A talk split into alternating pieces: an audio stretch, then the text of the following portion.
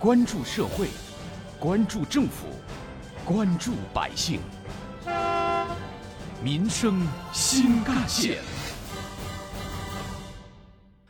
近些天，亿万网友都被一个故事给迷住了。故事的主角呢，就是中国西南地区的十多头大象。我们眼看着它们从雨林出走北迁，仿佛在看国家地理加迪士尼。这场动物们的集体迁徙不仅引发了我国网友的热情围观，还火到了国外。大象去哪儿成了热门话题。本期民生新干线重点关注：一路向北是个好的中国故事。听众朋友们，早上好，欢迎收听今天的节目，我是子文。近日，记者从云南北迁亚洲象群安全防范工作义门县现场指挥部了解到。云南将尝试利用降雨、降温等有利条件，通过科学适量投施引导、疏堵相结合的方法，帮助北迁亚洲象逐渐返回适宜的栖居地。六月十三号接受媒体采访时，云南省玉溪市林草局副局长刘少红表示：“自四月十六日进入我们玉溪市来，呃，象群啊，活动时间。”呃，将近五十天，途经在义门之前的是九个乡镇街道，造成了呃还是四百多户群众的财产损失，呃，估计的经济损失呢六百多万元，但是这个过程啊，群众非常的理解和支持。中国有一句成语叫做“吉祥吉祥如意”，他们都把象来到。呃，邓成是吉祥如意。目前呢，呃，我们十四头亚洲象，呃，在我们所在地的附近南山村一个山梁子里边休息。呃，当前人象非常安全。云南省林业和草原局野生动物保护处处长如向武介绍，指挥部坚持。不伤人、不死象的原则，采取了物理隔离、动态警明、投放食物等方式，对象群活动进行干预，多次成功阻止象群进入村镇、大型城市和人口密集区域。目前，野生动物肇事公众责任保险已经覆盖了云南全省，公众无需单独购买。云南已经对北迁亚洲象沿途造成的群众经济财产损失启动了野生动物肇事公众责任保险定损赔付工作，待统计完成之后，将对沿线居民的损失进行赔付。近日，因为象群的迁徙，众多的外国媒体也纷纷把目光投向了中国的西南地区，画风也发生了一百八十度大逆转。比如，日本电视台为象群做了专题节目，介绍我国的护象团队、政府的应急处理，口气是非常的友好，可以说是借着象群的逛吃逛吃，中国西南获得了罕见的媒体关注和曝光。这个中国故事也赢得了不少中外媒体的善意，展现了我国人民善良、政府专业、对人对动物都负责的良好形象。一直以来，我们致力于获得与我国综合国力和国际地位相匹配的国际话语权，进而为我国营造有利的外部舆论环境。近期，加强我国国际传播能力建设的相关话题也很热，既开放自信，也谦逊谦和，努力塑造可爱、可信、可敬的中国形象，成为了新的共识。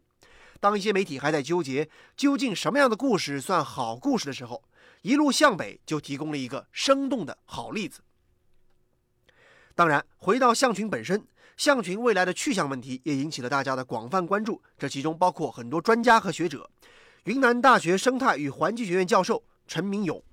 我们认为现在它所经过的这些区域，比如说从沅江过来以后，它其实这些区域呢已经不是它的适合的栖息地。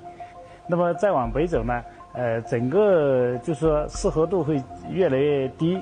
呃，那么随着比如说气候的变冷，或者说冬季，那么对这种比如说小象，或者说它在食源不充足的情况下，那么一个呢，它就可能会带来一些身体上的呃肠弱啊、疾病啊，呃，那么在整个生生生理方面可能会发生一些变化，可能会导致这个个体之间的这种体质下降，可能对这个种群呢会导致它的小种群的灭绝。陈明勇认为，具体的保护措施和应对措施可以参考很多国外的优秀先进经验。在国际上啊，呃，针对特别大象，比如说非洲象和亚洲象，那么采取的方法呢是比较多的。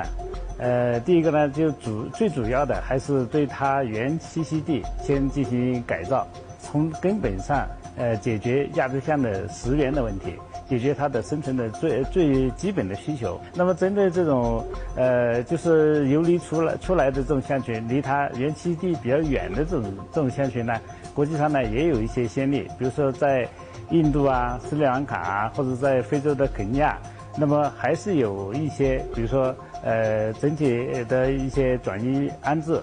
那么对亚洲象呢进行一些就是说呃人为的就是帮助，那么这这些也是可以考虑在我们的一些方法里面。但是呃，我们还是先要评价一下，目前它一个是移动的方向，再一个呢就是它前方会去到哪儿，找得到找不到合适的栖息地，这是我们很关心的一个一一个问题。在陈明勇看来。不伤人、不死象是保护措施的基本原则。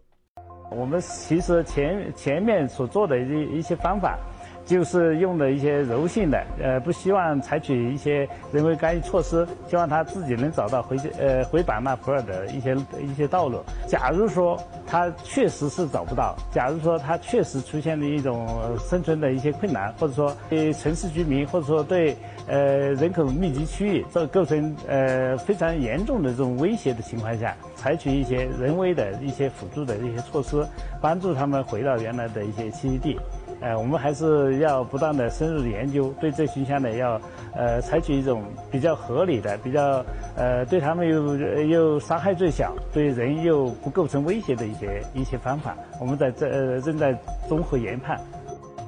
我们期望它找回到原来的路，或者说重新开辟呃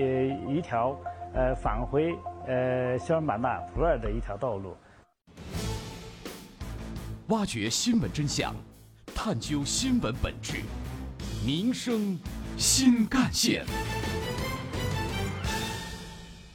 继续回来，在今天我们关注的一路向北的故事当中啊，其实我们不难看出，现在的传播环境和受众接受习惯要求传播内容的社交化和感情化。故事是沟通人性的最方便、最直接的方式。我们通常说要讲好故事。但是，往往这故事讲着讲着就成了讲大道理。事实上，跨语境传播当中，应当避免想说的东西过多，导致信息过载。不同文化背景和不同价值取向，其实很难通过一时一事的说理来讲清道理。当然，这讲清道理更方便的途径，或者说更让人接受的途径，就是讲好故事。相比之下，咱们通过事实来讲故事，来激发情感，来产生共情，更能融化立场，把真正正确的、真实的声音发出去，让观者可以摘掉有色眼镜，主动感受到大象保护者、观察者、护送者们的体贴。中国的文化感召力、亲和力也由此鲜明起来。另外，故事也不见得非得又大又美才行，也可以是又小又精致。这个小不但体现在对故事的选择思路上，还可以体现微观之美、细节之美和过程之美。比如说，在大象北迁的过程当中，有媒体就关注到，这个小可以是大象的鼻子、大象的睡觉姿态，也可以是村民身体力行的时刻保护，以及对村民财产的及时赔付。这些小而美的细节，真实又坦荡，以讲述过程为主。少讲结果，少夸功劳，才能达到润物细无声的传播效果。有关于我们今天关注的话题，接下来您将听到的是本台特约评论员、资深记者叶峰老师的点评。一群大象的长途迁徙这件事儿，确实是一个新闻，也有传播的价值。但是，如何把这个新闻事件的内涵挖掘出来，并且达到有效传递的目的？则是对新闻工作者专业能力和站位格局的考验。我注意到，几乎所有报道这则新闻的媒体，不是停留在猎奇上，也不是简单的停留在动物保护这个概念上，而是依照北行象群，包括落单孤象的行经路线，把沿途政府保护人民群众生命安全的相关措施以及。为此付出艰辛劳动的，包括大货车司机在内的相关工作人员的辛劳，用平时的视角呢展示给受众。从新闻专业来讲，这是一个很好的范例。它的核心内涵就是树立了受众意识。新闻传播不能靠说教，不能我管我说，不顾受众的感受。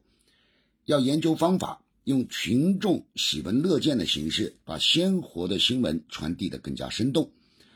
以我从业三十多年的感受来看，但凡能把新闻故事讲得好的媒体和记者，就能达到有效的传播效果。因此，我希望我们的媒体能从这则新闻的传播方法上得到一些感悟，并且运用到自己的新闻工作实践中，为人民群众提供更多、更生动。更深刻的新闻产品。有关于我们今天关注的内容，《人民日报》也曾发表评论文章指出，围绕象群的迁徙，近一段时间各方专家都提供了很多的观点。而从国际传播的角度来看，大象的故事让人想到了中国的李子柒，他在外国人眼中是中国传统的东方文化的传播者和践行者，特别是美食文化的集大成者。也有部分中国网友呢，其实不太理解这种走红。说他制造了中国田园落后的刻板印象。其实啊，你如果认真看他的视频，就会发现他很注重过程和本源。做一个菜，干脆从种菜开始，在对过程的呈现当中，逐渐完成情绪的积累。在偶尔出现的家乡话和奶奶的笑声当中，情绪又转变成了自然而然可以共情的情感。他的视频让很多原本不了解中国或者完全听不懂中国话的外国人看来，也可以爱上中国。这难道不是正向的中国文化传播吗？这也是成功的中国故事。回到我们今天关注的大象的故事来看，在大象找到认可的栖息地之后，那又将是另外的中国大象故事了，势必还会吸引更多的全世界的目光。那就要我们继续依靠当地政府拿出科学的、真诚的、诚恳的、切实的举措。把故事继续讲下去。好，以上就是本期民生新干线的全部内容，感谢您的收听，我是子文，下期我们再见。